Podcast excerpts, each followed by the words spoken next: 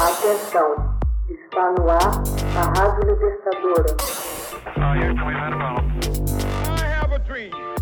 Assim sendo, declaro vaga a presidência da República. Começa agora o Hoje na História de Ópera Mundi. Hoje na História, 9 de janeiro de 1905, morre a professora anarquista Louise Michel.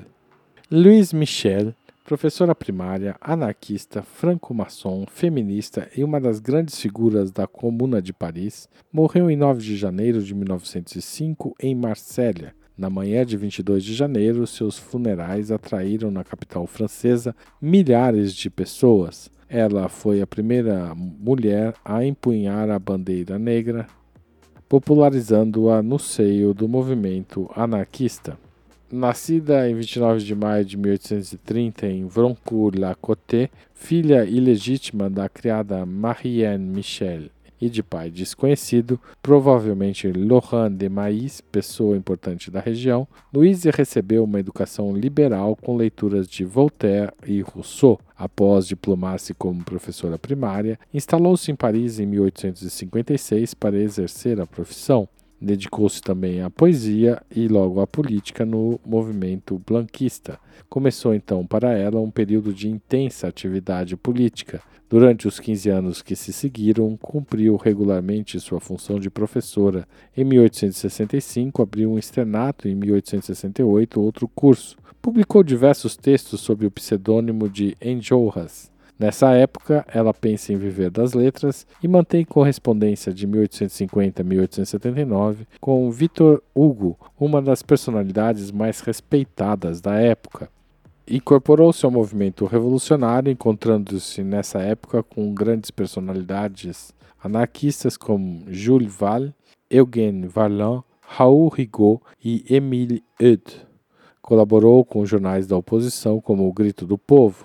Em agosto de 1870, em plena Guerra Franco-Prussiana, manifestou-se contra a prisão dos blanquistas Eudes e Prideaux. Em setembro, após a queda do Segundo Império, participou do Comitê de Vigilância dos Cidadãos e foi eleita presidente.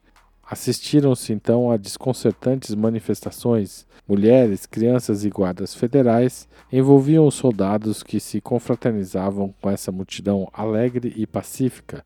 Luiz fazia parte da ala mais radical dos anarquistas e defendeu a ofensiva sobre Versalhes, com o fim de dissolver o governo de Adolphe Thiers. Mostrou-se disposta a ir só a Versalhes e matar Thiers. Foi presa no campo de Satory, perto de Versalhes. Assistiu às execuções dos amigos, entre os quais sua grande paixão, Théophile Ferré, a quem dedicou um dos poemas de adeus, Os Cravos Vermelhos. Entre 1871 e 1873, passou 20 meses detida na prisão de Oberrive e foi condenada à deportação.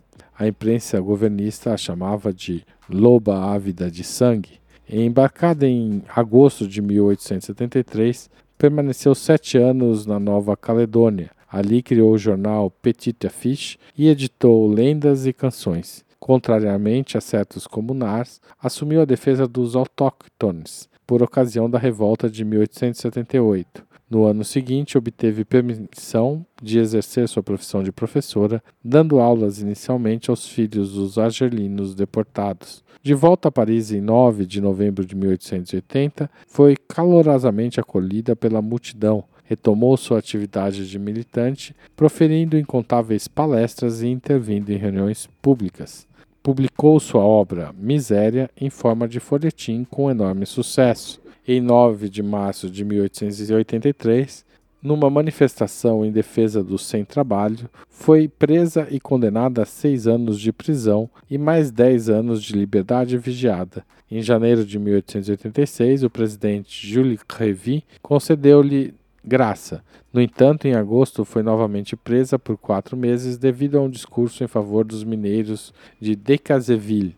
A prisão foi relaxada em novembro e em seguida houve uma remissão de sua pena. Em 22 de janeiro de 1888, após pronunciar um discurso no Teatro de la Gaîté do Havre, foi atacada por Pierre Lucas, que lhe desferiu dois tiros. Ferida na cabeça, foi levada ao hospital. A bala que se alojou no seu cérebro ficou lá até sua morte 17 anos mais tarde. Em abril de 1890, foi presa após um discurso incendiário em Viena, o que provocou violentas manifestações. Foi libertada com 60 anos, deixou Viena e partiu para Paris em 4 de junho. Em julho, refugiou-se em Londres, onde por alguns anos dirigiu uma escola libertária. Em seu retorno, em 13 de novembro de 1895, foi acolhida com manifestação de simpatia na Gare Saint-Lazare. Na Gare Saint-Lazare. Em seu retorno, em 13 de novembro de 1895, foi acolhida com uma grande manifestação de apoio na Gare Saint-Lazare. Durante os derradeiros anos de sua vida, Michel Louise tornou-se uma figura reconhecida como revolucionária e anarquista. Multiplicou suas conferências pela Europa. Em 1895, fundou o jornal Le Libertaire em companhia de Sébastien Faure. Em 27 de julho, assistiu em Londres ao Congresso da Internacional Socialista dos Trabalhadores, muito vigiada pela polícia, e foi presa várias vezes. Condenada a seis anos de cárcere, foi libertada ao cabo de três por intervenção do Premier Clemenceau, a fim de que ela pudesse rever sua mãe no leito de morte.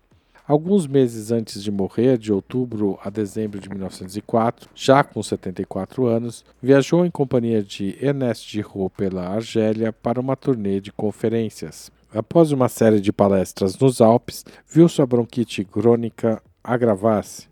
Os médicos julgaram seu estado de saúde alarmante e concluíram que ela estava com uma pneumonia. Morreu em Marsella na casa de uma amiga permanece até os nossos dias como uma personalidade emblemática do anarquismo. Hoje na história, texto original de Max Altman, locução Haroldo Cerávulo, gravação Michele Coelho, edição Laila Manoeli. Você já fez uma assinatura solidária de Opera Mundi? Com 70 centavos por dia, você ajuda a imprensa independente e combativa. Acesse www.operamundi.com.br barra apoio.